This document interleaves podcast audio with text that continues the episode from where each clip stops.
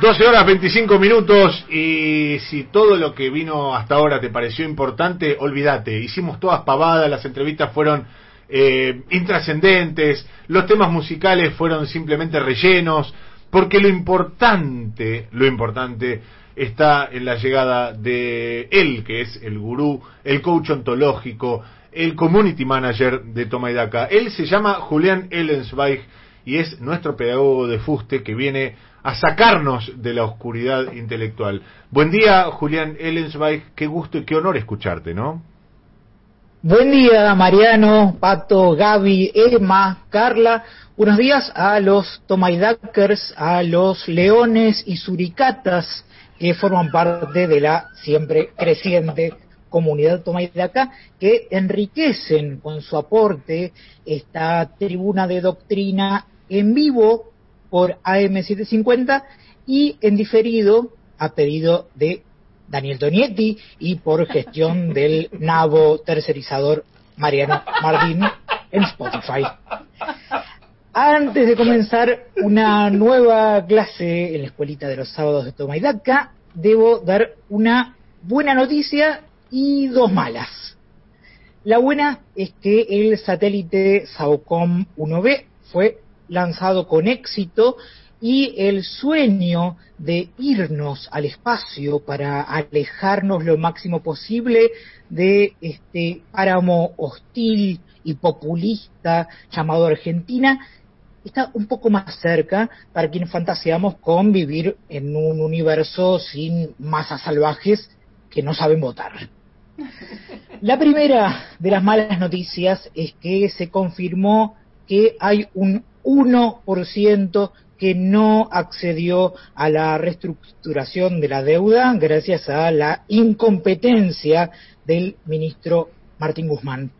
Ese 1% de fracaso, ese 1% de derrota, ese 1% de decepción debe preocuparnos como argentinos y debe avergonzarnos como bilardistas.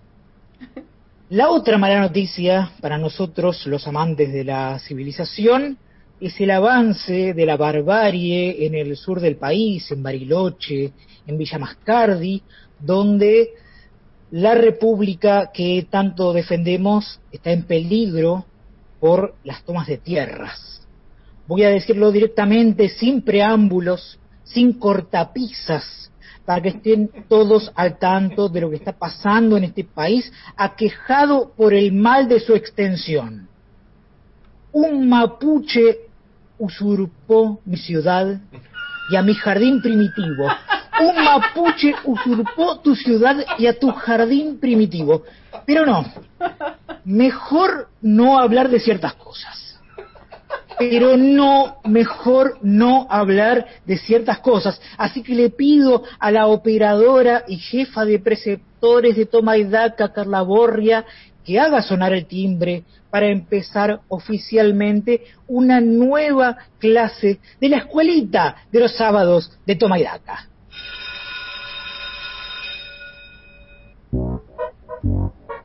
Hola chiques, ¿cómo están?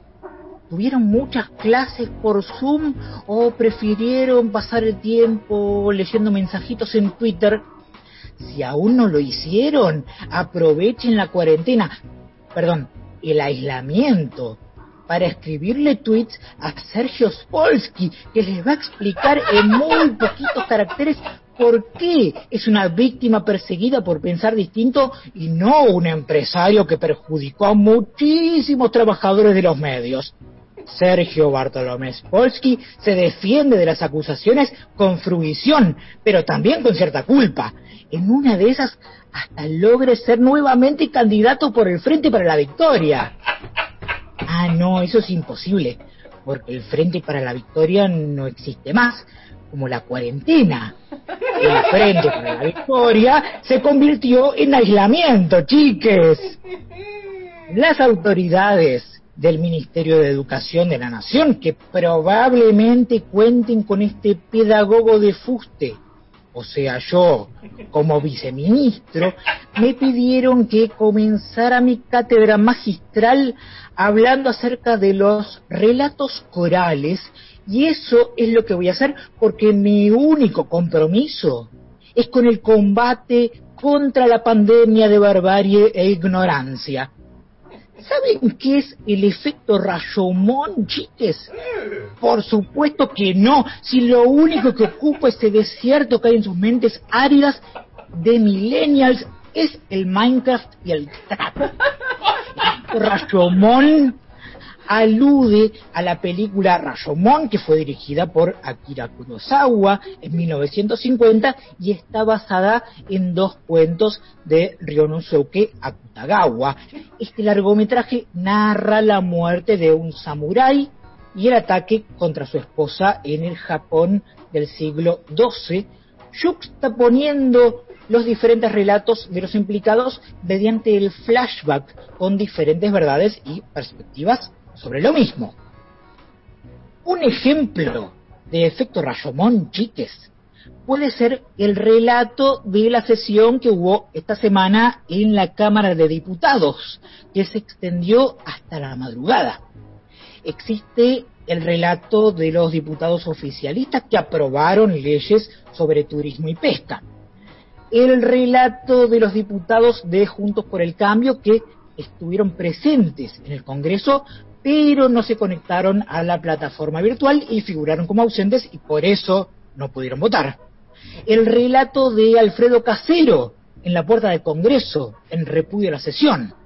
El relato de los manifestantes que fueron arengados por Alfredo Casero para repudiar la sesión.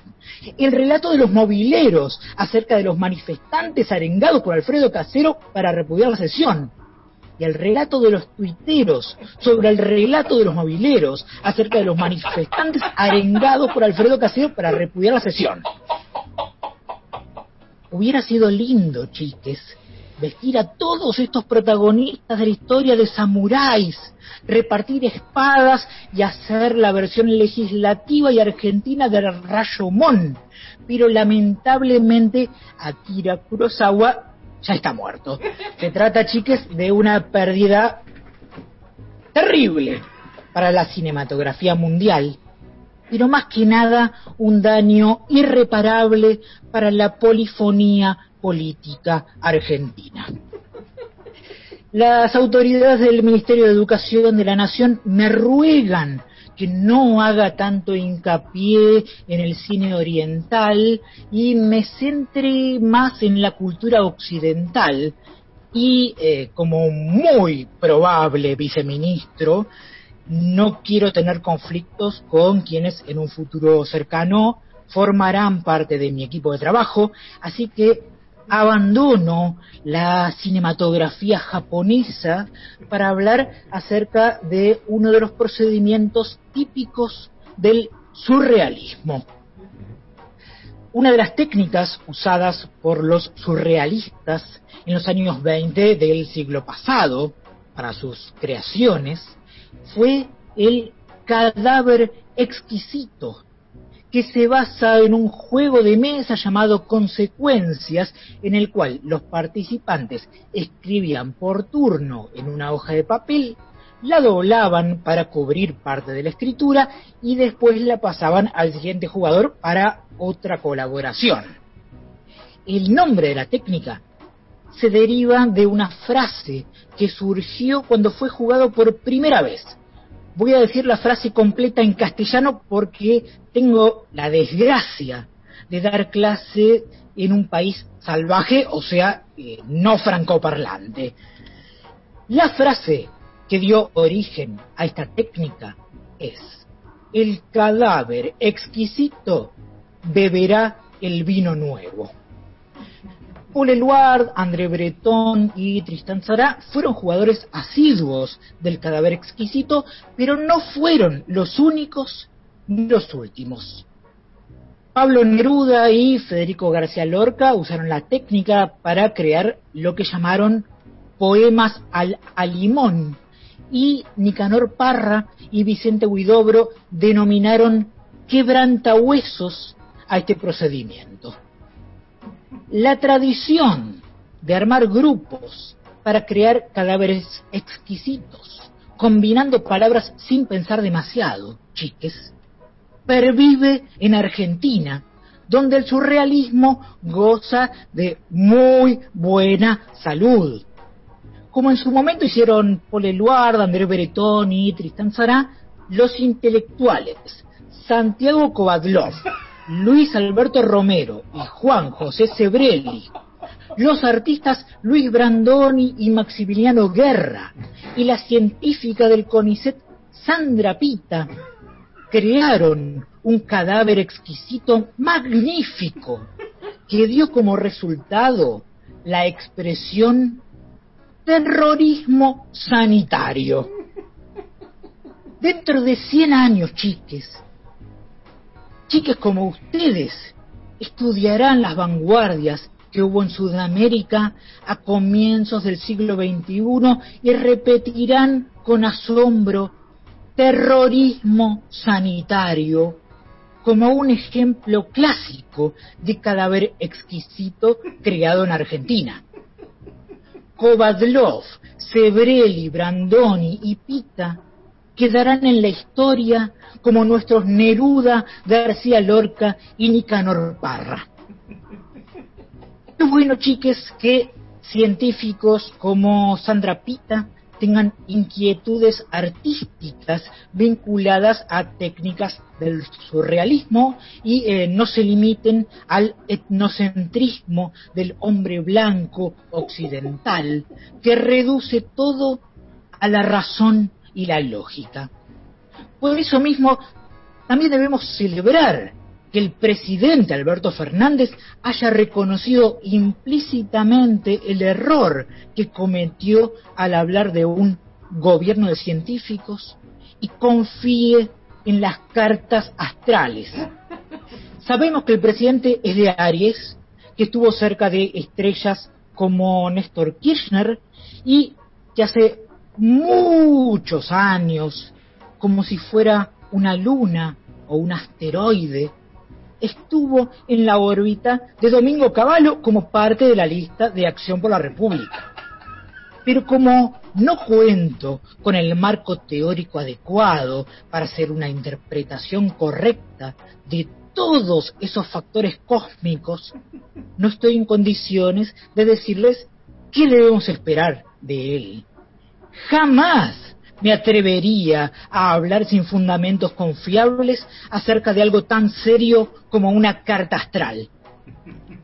Las pseudociencias merecen ser respetadas, chiques, porque nadie es dueño de la verdad. La objetividad no existe.